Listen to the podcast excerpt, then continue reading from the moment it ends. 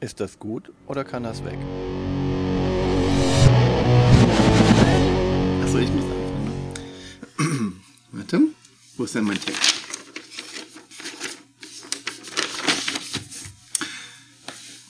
Willkommen zu Fuchs und Bär. Ist das gut oder kann das weg? Mit Martina und Björn. In dieser Folge auf dem Prüfstand Living Forest. Heißer Wald mit coolen Geistern. Hey, das war sehr Ja, marketingmäßig, ja. heißer Wald, stimmt. Es gibt Ja, Feuer. es brennt. Und die Geister sehen cool aus. Ja, ja. Einige Ein- von denen. Ja. Der Wintergeist Der vielleicht, Win- weil ja. der ist ja auch cool. Doch nun erst zu den Fakten. Okay. Äh, Living Forest ist äh, 2021 das erste Mal rausgekommen bei von Aske Christiansen bei Ludonote Games. Äh, bei uns auf Deutsch ist es 2022 bei Pegasus erschienen. Ähm, es hat ein Rating von 7,4. Das ist schon ähm, relativ hoch, ne? Eine Schwierigkeit von 2,18 von 5. Und ähm, es ist von für 1 bis 4 SpielerInnen äh, möglich zu spielen. Die Community of BGG, also Board Game Geek, äh, sagt 2 bis 4, am besten zu dritt. Da würde ich, glaube ich, widersprechen. Sondern zu zweit? Ah, nee, jede, jede Konstellation bei dem Spiel hat ihre Vorteile. Also ich spiele es in jeder Konstellation gleich gern. Auch alleine? Habe ich noch nicht. Ich auch nicht.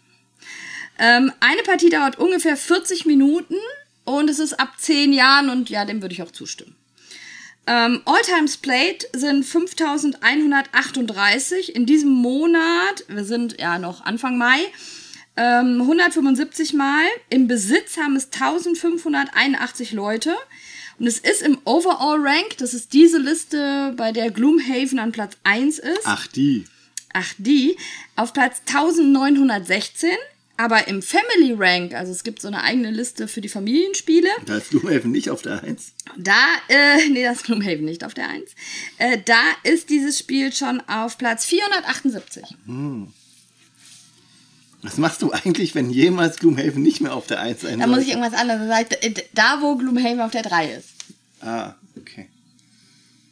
Oder so. Ganz lange war ja Gleichgewicht des Schreckens auf dieser 1. Ja, und, Und- ganz früher, als du noch nicht gespielt hast, war da Puerto Rico ganz lange. Hat heute auch eher Schwierigkeiten, aber das ist ein anderes Thema. Kommen wir zu dem harmlosen Wald, der brennt. Der ist gar nicht so harmlos. Also jedenfalls nicht im Spielen. Denn wir ärgern uns ganz schön manchmal zwischendrin. Wer sind wir denn? Sind wir Wir sind Geister? Waldgeister.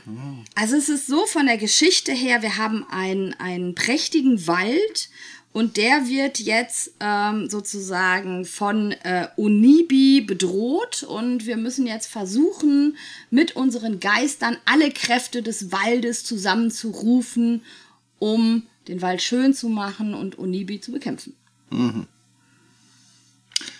Wir sind quasi die vier Jahreszeiten Geister, oder? Also so Genau. Winter, Frühling, Herbst und das sind so, die Farben sind angelehnt und die, ja, unsere Spielfigur Zeichnung auch, ist so genau. ein bisschen daran. Aber das heißt jetzt nicht, dass ich die coolen Herbstwurzelblätter-Power habe oder die Sonnenhitze oder die Winterkälte, denn es Nee. ist äh, nicht asynchro, asymmetrisch. Asymmetrisch. Nee, genau. Also wir spielen äh, zwar jeder einen Naturgeist, es ist auch kein Kampfspiel, wie man vielleicht äh, erwarten könnte. Wir kämpfen gegen Unibi. Ähm, sondern ähm, wir haben alle das gleiche Startdeck, denn es ist ein Deckbilder. Ja, Ein bisschen. Oh, ja, ja, ja, ja. Das, Schön, das Schöne an diesem Hobby ist ja, dass wir, dass wir immer Variationen von Mechaniken haben, wo man nicht klar sagen kann, was ist denn das jetzt eigentlich, sondern man hat dann wirklich was Eigenes definiert. Und so ist das hier auch. Das ist kein Quacksalber von Quedlinburg-Mechanismus, das ist kein Deckbilder. Das ist äh, was zusammen Neues Ergebendes, irgendwas. Also, so würde ich es beschreiben am ehesten. Und Genau. Mit Wir haben- großen Quacksalber Push-Your-Luck-Mechanismus, ja. Aber da hörten die Gemeinsamkeiten da auch schon wieder auf, ne? Genau, denn äh, wir starten jeder mit dem gleichen Kartendeck. Und in diesem Kartendeck sind ähm, fünf dunkle Geister. Äh, dunkle Tiere. Ne? Also in dem Deck sind ganz, ganz, ganz viele Tiere. Alle verschieden. Ich glaube, jedes Tier gibt es außer einem Starterdeck, wo jeder Spieler quasi seine eigene Version hat. Gibt es das nur einmal? Gibt es das nur einmal und später kann man die Tier andere Tiere noch kaufen, die dann auch einzigartig sind. Also ich habe, glaube ich, noch kein Tier zweimal gesehen, außer halt im Starterdeck. Äh, es ist ein dunkler Bär dabei, das ist ganz wichtig. Ja, die dunklen Karten sind die Einzelgängerkarten. Also das sind eher Tiere, die so alleine sind. Die will man eigentlich nicht ziehen, obwohl die stark sein können. Genau, denn ähm, wir haben immer zwei Aktionen, außer wir haben in unserem Deck, was wir nach und nach Karte für Karte aufdecken, und das ist der Push Your Luck Effekt. Ähm, bei jeder Karte überlege ich mir, decke ich noch eine auf oder nicht. Solange ich nur zwei Einzelgängerkarten habe, ist alles okay und nichts passiert. Und ab dann muss ich überlegen, denn wenn ich den dritten Einzelgänger aufdecke in meinem Kartendeck, habe ich keine zwei Aktionen, sondern nur noch eine Aktion. Da muss ich mir halt ganz gut überlegen, ob ich halt darauf spiele, dass ich eine ganz starke einzelne Aktion mache, vielleicht. Oder halt lieber auf die zwei Aktionen gehe und aufhöre zu ziehen. Das ist dieses Push Your Luck. Mhm.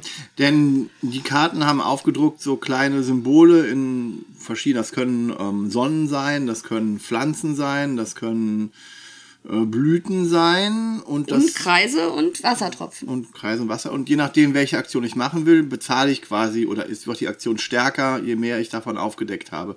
Und wie gesagt, das ist ein Push Your Luck. Ich decke so lange auf, wie ich will, theoretisch.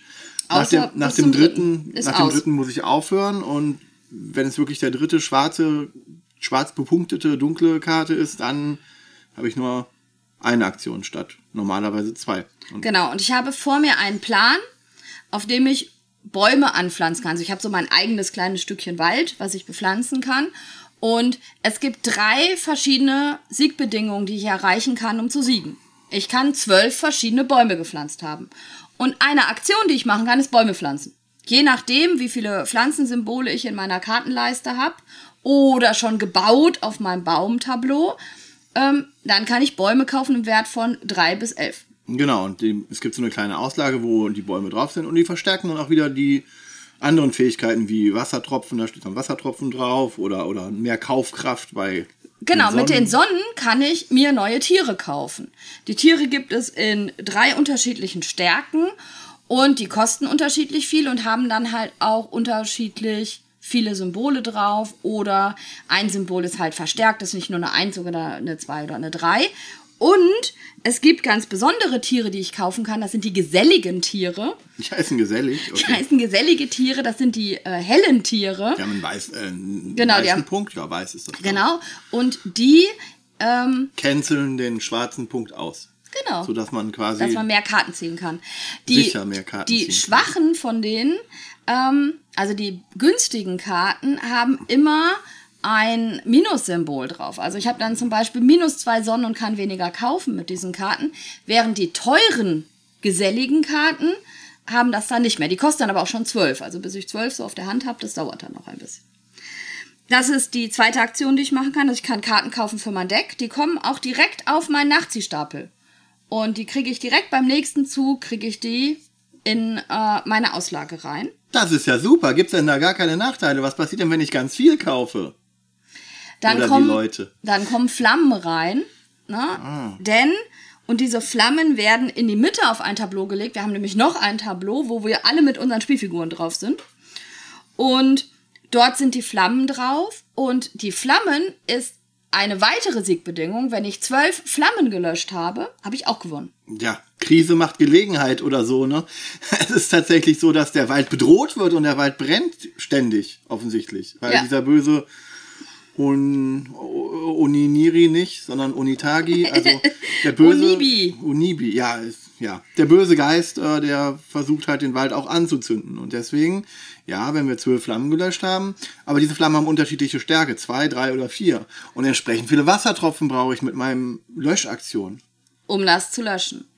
Ähm, wenn ich die nicht lösche und ganz am Ende der Runde ist noch Feuer übrig, kriegen wir, kriegt jeder, der die nicht an sich löschen könnte, Feuerwarade rein, was wieder Einzelgängerkarten sind. Also wieder dunkle Karten, die uns daran hindern, unser Deck weiter aufzuziehen. Und die sind sogar ohne Symbol. Also Ja. die machen gar nichts, außer das Deck äh, quasi vollstopfen und das, was dazu führt, dass wir weniger Karten ziehen und schneller an die Grenzen kommen und nur eine Aktion machen können. Genau. Dann. Es gibt noch eine weitere Aktion. Und das ist die Aktion des Laufens auf diesem anderen Tableau. Das ist so ein Steinkreis, auf dem wir alle angeordnet sind.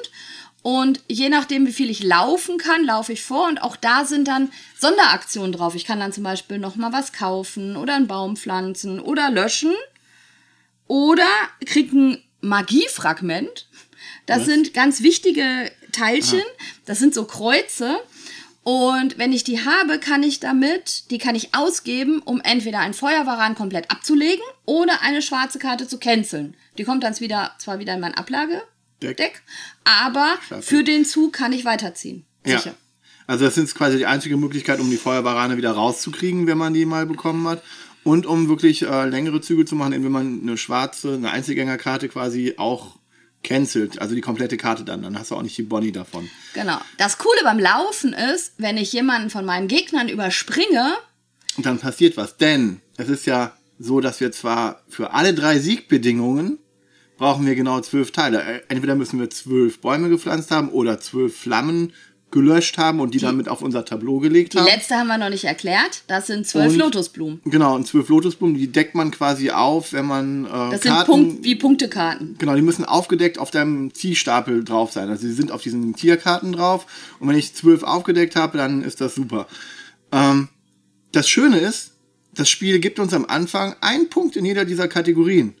Genau, Sogar- aber der kann geklaut werden. Sogar in Bäume. Ja, genau. Und da, da kann man aber drüber laufen.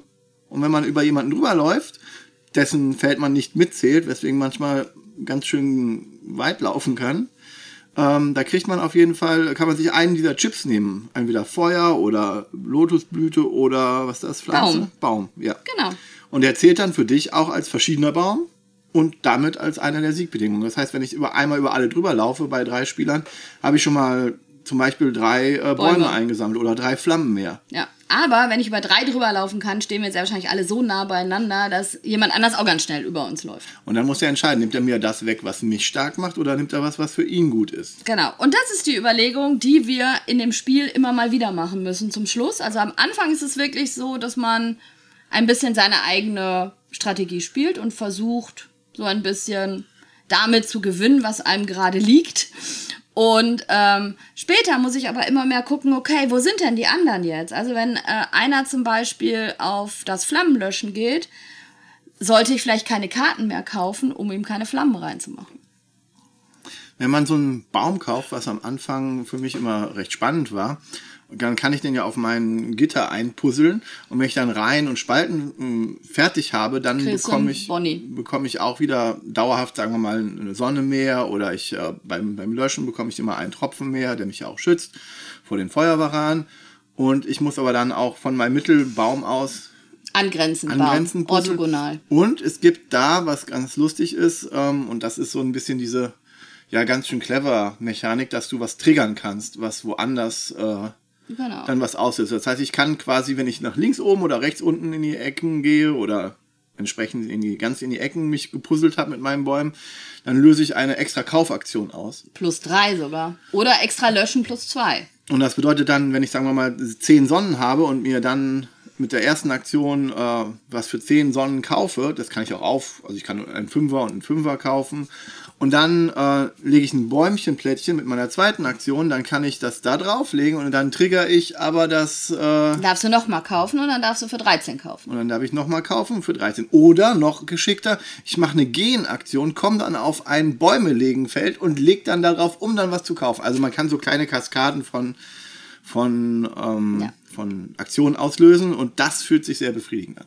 Ja, ist aber auch relativ selten und äh, je häufiger man dieses Spiel spielt, umso eher plant man, dass man das so vorbereitet hat, dass man diese Bonusaktion dann nutzen kann, wenn man sie möchte.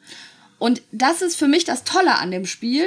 Die erste Partie macht schon Spaß. Also da sitzt man da, spielt das, ist ein schönes Spiel. Das ist aber für mich ein Spiel, was bei jedem weiteren Spielen mehr Tiefe bekommt. Denn beim ersten Spielen gucke ich mir erstmal alle Mechanismen an und freue mich daran, gucke irgendwie zu gewinnen.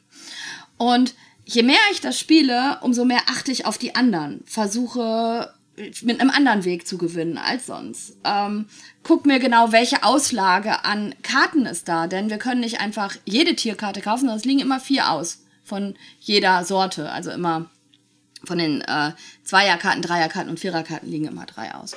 Und das ist für mich zum Beispiel total spannend. Ich spiele dieses Spiel jedes Mal anders und ich bin jetzt auch nach 30 oder 35 Partien immer noch nicht so weit, dass ich sage, so spiele ich immer. Außer wie ich meine Bäume inzwischen anordne.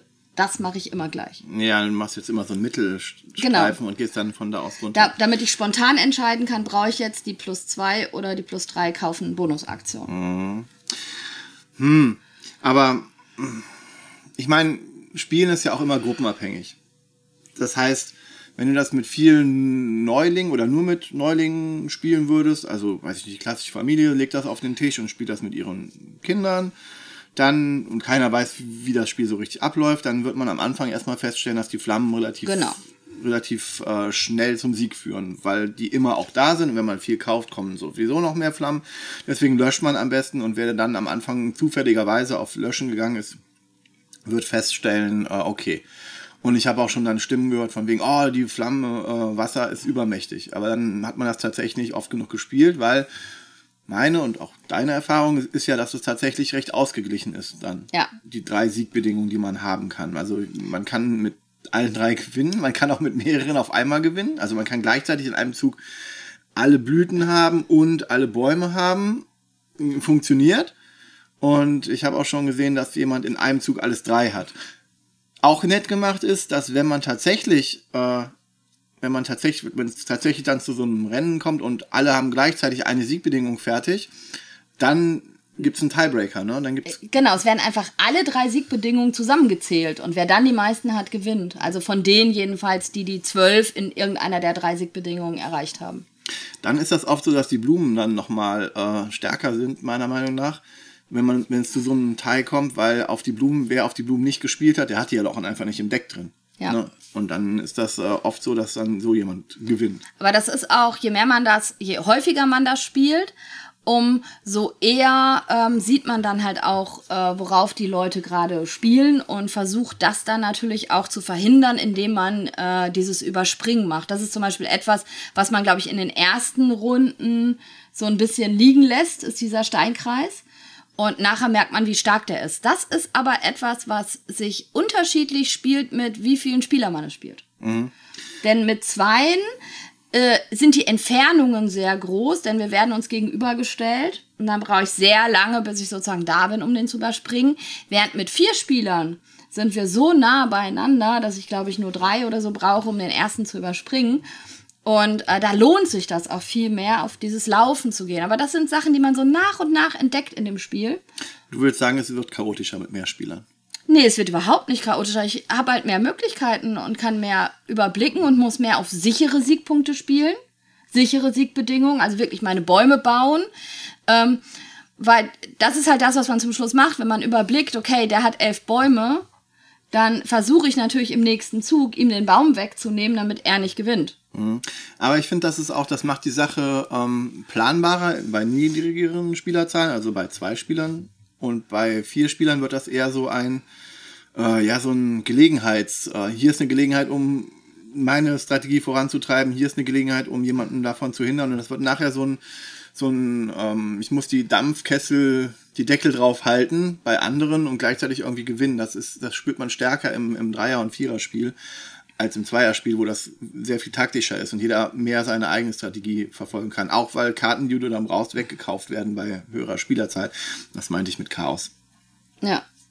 Ähm, du hast ja gerade gesagt, ich fand das, äh, das ist mir so aufgefallen, als ich, ähm, ich glaube, es war Paladine des Westfrankenreiches, habe ich mal gespielt und mir wurde das Spiel erklärt. Nee, nicht Paladine, das erste. Wie heißt das erste? Räuber der Nordsee? Nee, nee, das, äh, das allererste Westfrankenreich-Spiel. Das war nicht Paladine, das war das davor. Das Paladine war das zweite.